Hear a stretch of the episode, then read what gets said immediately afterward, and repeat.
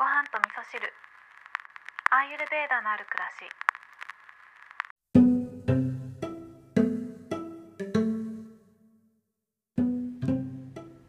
こんにちは。アーユルベーダアドバイザーの土井京子です、えー、先週はですねちょっと調子に乗って毎日のようにパンを食べてしまいまして結構ね体が重たくなってきちゃったんですよねなので今週はちょっとクレンズをしようと思ってデトックスしようと思って1日1食キッチャリーを食べるっていうのをやってるんですねでキッチャリーって私はアーユルベーダを勉強するまでは知らないものだったのでちょっとご説明させていただくとキッチャリーっていうのはインドのおかゆなんですね。ちょっと今皆さんが想像してもらった通りの黄色いおかゆなんですけど作り方としては、えー、お鍋に、えーとね、ギーを入れて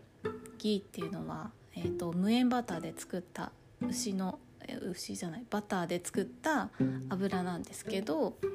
ギーを入れてそこにスパイス類を入れてえー、っとねクミンとコリアンダーブラウンマスタードシードあとフェンネルを入れて炒めてでそこにお米とムング豆入れて油吸うまで炒めて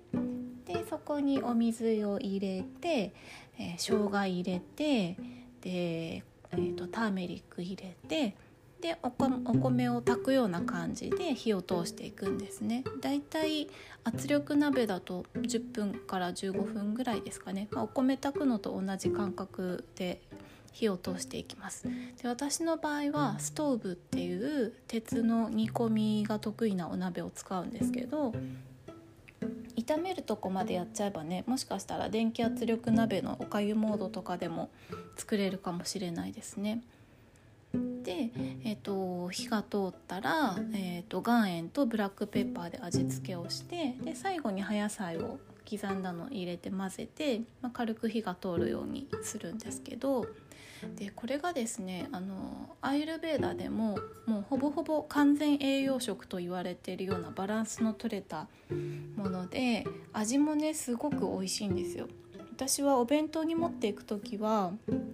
あのお漬物をちょっと刻んでのせたりあと最近はちょっとお味噌をのせるっていうのもマイブームなんですよね。ちょっとねあのお塩塩気を少し足してますお弁当の時は。でキッチャリを食べてると本当にすごいクレンズされるんですよね。私はファスティングっていうのはちゃんとやったことないのでそういったものとのクレンズ具合はちょっと比べられないんですけどキッチャリーはもう食べた分よりももっと出るっていう感じで体のどこから何が出てるんだろうっていうぐらいクレンズされるんですね。ぜひぜひあのゴールデンウィークで重たくなっちゃったなっていう方はやってみていただけるとこのキッチャリの美味しさとこのクレンズ力に驚かれるんじゃないかなと思います。なんかお米っていうとねあの太るって思ってる方結構いらっしゃるんですけど私はお米ほど排出の排出力のある食べ物はないんじゃないかなっていうぐらいパワーがあるなっていうふうに思ってます。ということで今日はあのキッチャリーのお話をさせていただいたんですけどあのすごく美味しくて美味しいしこう作るのも楽しいしあの体にもいいしっていう私的にはもう結構パーフェクトなものなので是非ねあのいつものレパートリーに加えてもいいんじゃないかというぐらいおすすめなのであの作ってみていただけたら嬉しいです。今日も聞いていただきましてありがとうございます。